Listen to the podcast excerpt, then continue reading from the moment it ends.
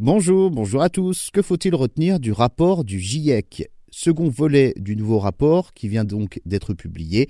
après la sortie en août dernier d'une première partie consacrée à graver dans le marbre un état des lieux reconnu donc euh, de tous sur l'augmentation des températures et de la responsabilité humaine. Ce nouveau rapport se concentre sur l'évaluation de nos capacités à réagir. Second rapport euh, qui constate hein, que le monde n'est pas préparé aux désastres climatiques en cours et les experts alertent effectivement donc sur les souffrances souffrances humaines sans précédent si l'inaction se perpétue. Selon le GIEC, il y a donc urgence à mettre en place des digues massives contre les émissions de gaz à effet de serre et la hausse des températures. Alors qu'entre 3,3 et 3,6 milliards de personnes sont déjà en situation de forte vulnérabilité face au réchauffement climatique, les moyens mis en œuvre pour se prémunir des famines, des canicules, des inondations, des incendies, des exodes forcés à répétition générés par la crise climatique sont dérisoires par rapport à l'ampleur de la menace. À ce rythme, les émissions de gaz à effet de serre vont continuer d'augmenter de près de 14% ces dix prochaines années,